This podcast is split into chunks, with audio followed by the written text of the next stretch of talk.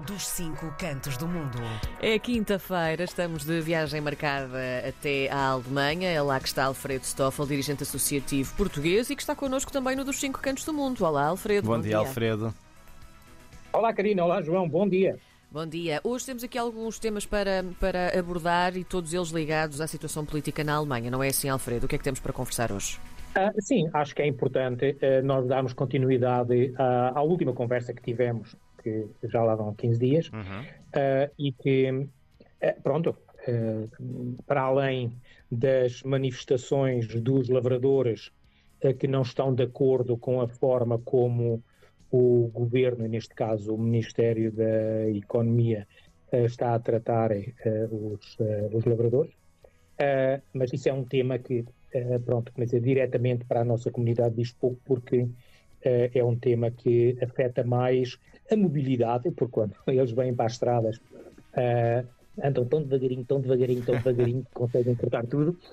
Uh, mas pronto, acerca desse tema, acho que pronto, não, vou, não vou dizer nada. Mais importante, acho as manifestações que têm havido aqui por parte da, da sociedade civil, de pessoas e de grupos uh, democráticos que têm uh, vindo para as ruas manifestar-se contra a extrema-direita, contra o racismo, contra a xenofobia.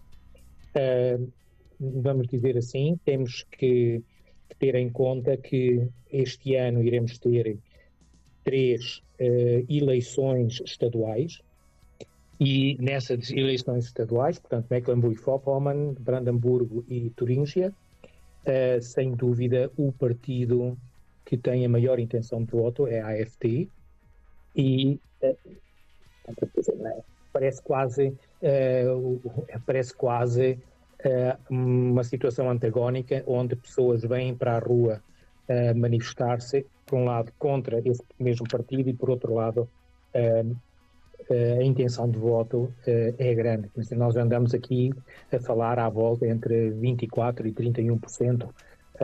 na Turingia, 31% é, é algo bastante problemático. Eh, as pessoas acordaram agora com aquela notícia, com aquela notícia de que em novembro de 23 houve um encontro em Potsdam, onde se altos funcionários da AFD e de outros partidos da extrema-direita, ou grupos de extrema-direita, em princípio focaram e falaram sobre uh, temas uh, que têm a ver com a migração. Neste caso, uh, a palavra que até foi o palavrão do ano de 2023 foi, um, ehm, foi remigração.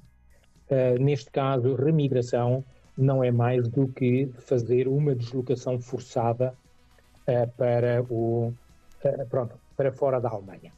Nós temos uma à primeira vista até se ouve remigração não é assim uma palavra que se ouça assim tão mal, mas temos que começar a ter muito cuidado com o tipo de linguagem que se aplica tanto nos mídias como no próprio uh, pronto na própria discussão do dia a dia porque uh, nós estamos a começar a ter uh, e a aceitar um tipo de um tipo de linguagem que a meu ver é bastante é, é bastante problemático.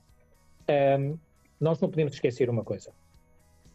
Uh, uh, a extrema-direita, hoje, uh, portanto, abriu-se as portas dos salões à extrema-direita, partindo de um princípio que, a meu ver, é um princípio errado.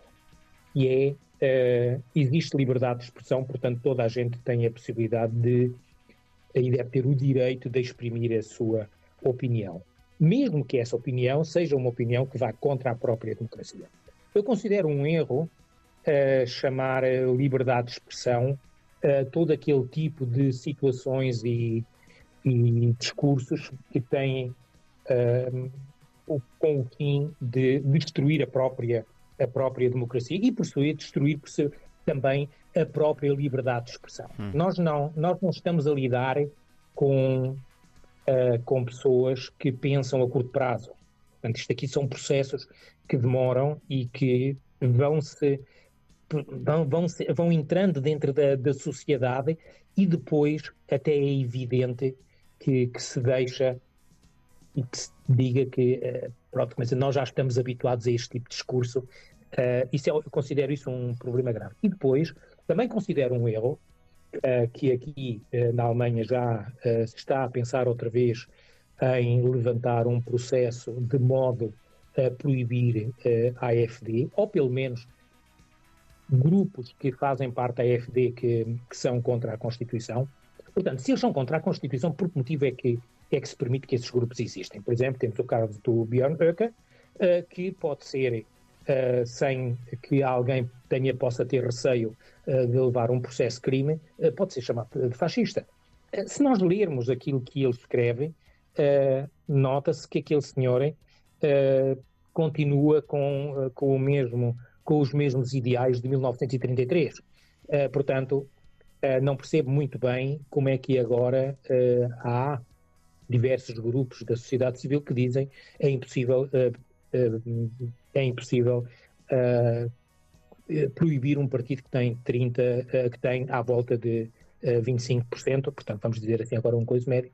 não, eu acho que a sociedade democrática tem que se virar à volta disto. E depois também temos que ter outra coisa que eu para a semana quero fazer a ponto para a situação portuguesa, mas que nós aqui temos também que, que ter em consideração é que eh, nós, neste momento, temos uma coligação governamental que é uma coligação eh, fraca, tem pouca aceitação na sociedade e não, não dão, quer dizer, é aquele tipo de situação. Nós temos um governo que não dá esperança às pessoas, então leva muita gente a, a dedicar-se, portanto, a virar-se para os os extremos, infelizmente, neste caso, para o extremo da extrema-direita. Hum. Portanto, uh, temos aqui muito trabalho para fazer e que uh, esperemos bem que ainda tenhamos tempo para, como nós aqui na Alemanha, como estamos a dizer, para dar a volta por cima. Hum. Esperemos que sim, pelo bem da Alemanha, pelo bem da Europa toda, pelo sim. bem do mundo, diria eu. Alfredo Stoffel, Sem dúvida. dirigente associativo na Alemanha, conversa connosco à quinta-feira no dos Cinco Cantos do Mundo. Até para a semana, Alfredo. Beijinho, até para a semana.